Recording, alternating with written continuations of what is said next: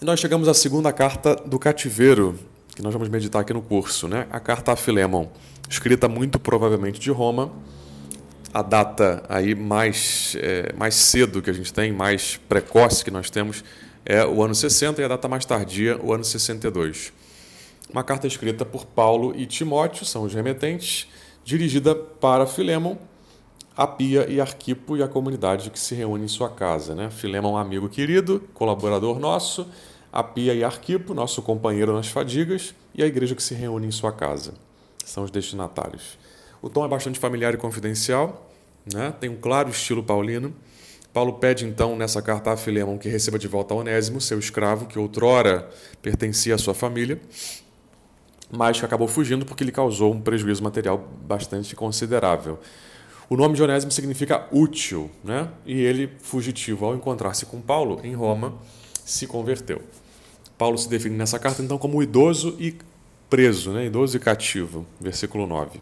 Nessa prisão, Paulo recebeu Onésimo, e a outros colaboradores. E essa circunstância, juntamente com o fato da idade avançada de Paulo, nos fazem acreditar que muito provavelmente essa carta tenha sido feita de Roma, né?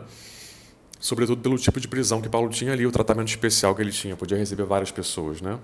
Então, Filemon 23 e 24, versículos 23 e 24 mostram isso. Bom, Filemon era um cristão de boa condição social que recebia os cristãos em casa fazendo do seu lar uma verdadeira igreja doméstica. A sua residência, segundo as referências que a gente tem, de Filemão 23, Colossenses 1, 7 e 4, 9 e 12, capítulo 4, né, versículos 9 e 12, muito provavelmente era então na cidade de Colossa. Tá? Ali se reuniam os colossenses. Essa carta é muito breve e simples de estilo, né? tem um capítulo só, e ela tem basicamente a mesma estrutura dos outros escritos paulinos: saudação, ação de graças, o miolão da carta, onde se desenvolve as partes. Como ela é muito pequena, a gente só tem alguns poucos versículos para mostrar o conteúdo central, né, o miolo da carta. Bom, na saudação se mostra quem são os remetentes e os destinatários: Paulo, Paulo servo de Jesus Cristo, e o irmão Timóteo, e os destinatários: Filemão, amigo querido e colaborador, Apia, Arquipo e a igreja que se reúne em sua casa.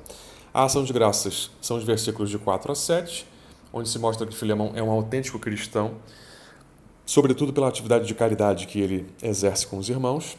Paulo faz menção disso no versículo 7, né? vai dizer: Tua caridade me trouxe grande alegria e conforto, porque os corações dos santos encontraram alívio por teu intermédio, irmão. O corpo da carta vai dos versículos de 8 a 21 onde você percebe aí um movimento literário de crescimento constante. Né? Aqui Paulo suplica, depois aponta o objetivo da carta, versículo 9, depois de 10 a 14. Leio para vocês. Venho suplicar-te em favor deste filho meu, que gerei na prisão, Onésimo. Ele poderá ter sido de pouca serventia para ti, mas agora será muito útil tanto a mim, tanto a ti como a mim.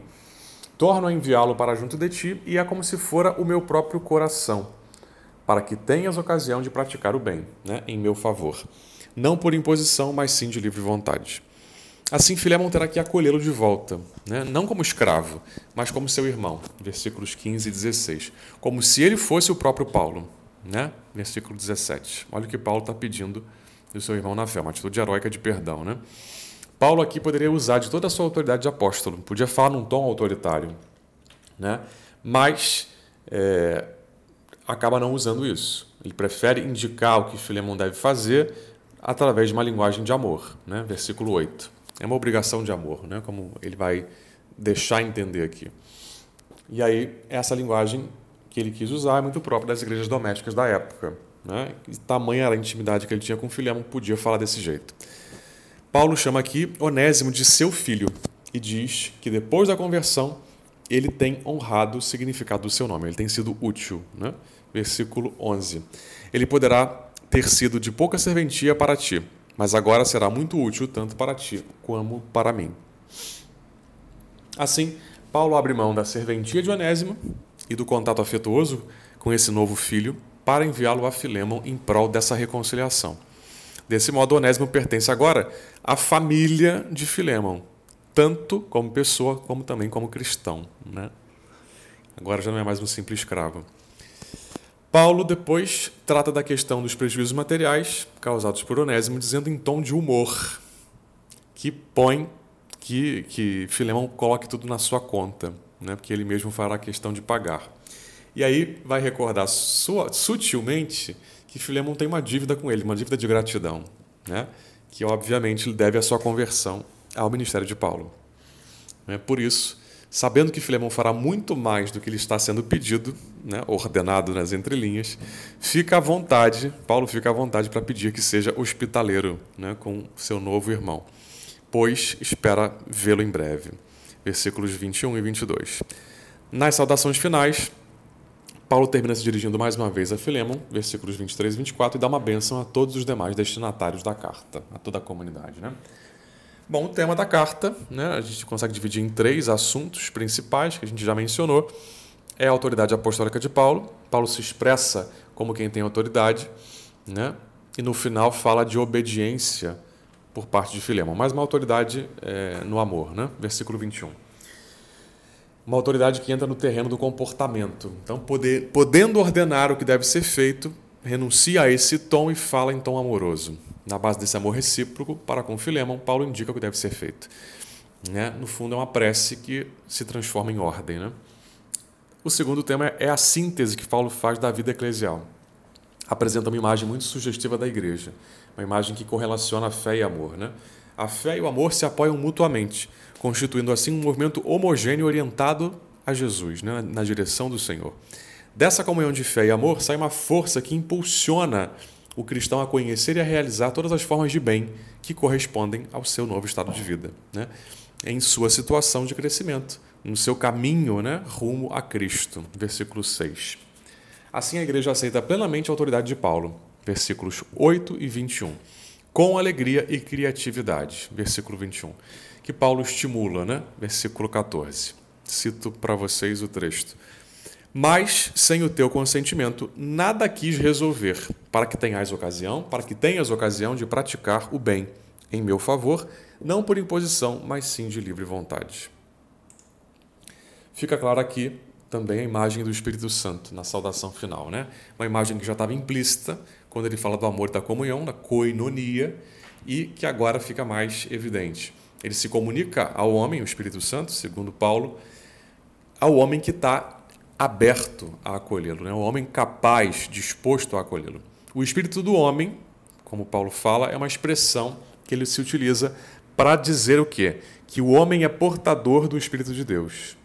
E aí a benevolência de Cristo, também nesse sentido, é justamente a mesma benevolência que dá o Espírito Santo, né? o Espírito de Deus. O último tema é a escravidão e a vida cristã a carta tem uma influência social bastante forte, né? toca na questão da escravidão.